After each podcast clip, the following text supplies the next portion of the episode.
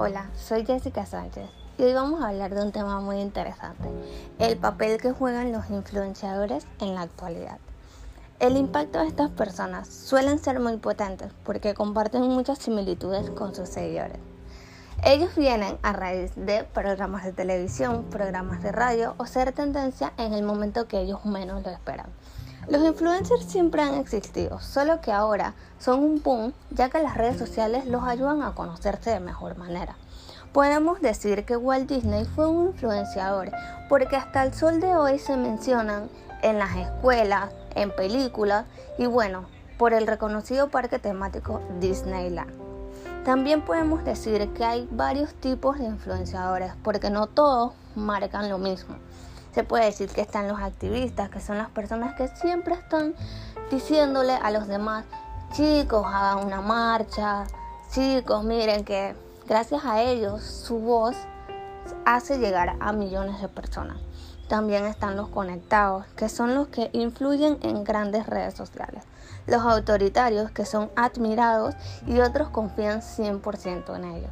También las mentes activas, que podemos poner, por ejemplo, los chicos de TikTok, los Instagramers, que gracias a sus videos dan a conocer muchas marcas.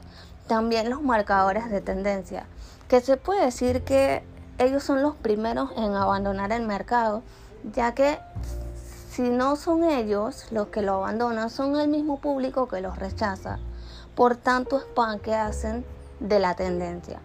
También podemos decir que están los educadores, los entrenadores y los animadores.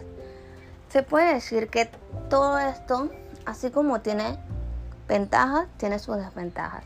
Podemos decir que las ventajas son para mejorar la reputación de la marca, como también que el público lo recibe como una publicación nativa. Entre las desventajas también podemos decir que si uno compra algo y le sale mal, uno va a ir directamente a donde el influencer que dijo sobre la marca, que sería la falta de compromiso. Y también podemos decir que en desventaja está la popularidad, porque a veces le dan más a la cara que al producto que está vendiendo o que está ofreciendo.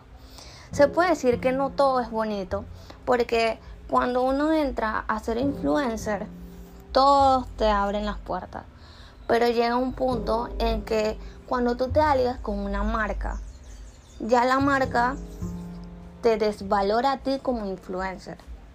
¿Por qué?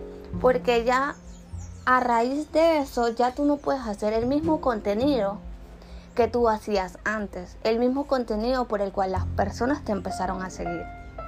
Y se puede decir que los influencers hoy en día no todos son buenos, porque algunos solo por mostrar su cara pues le compran y otros que solamente son números y la verdad que no llaman la atención para ningún tipo de cosa. Se puede decir que los polémicos siempre están, pero no son tan creyentes cuando uno cuando ellos dicen algo acerca de una marca, ya que siempre están en problemas, por decirlo así. Pero bueno, se puede decir que todo este tipo de influencers aquí hay en Panamá dividido desde los entrenadores, los carismáticos, hasta los conectados y los activistas. Y bueno, esto y mucho más en mi siguiente programa.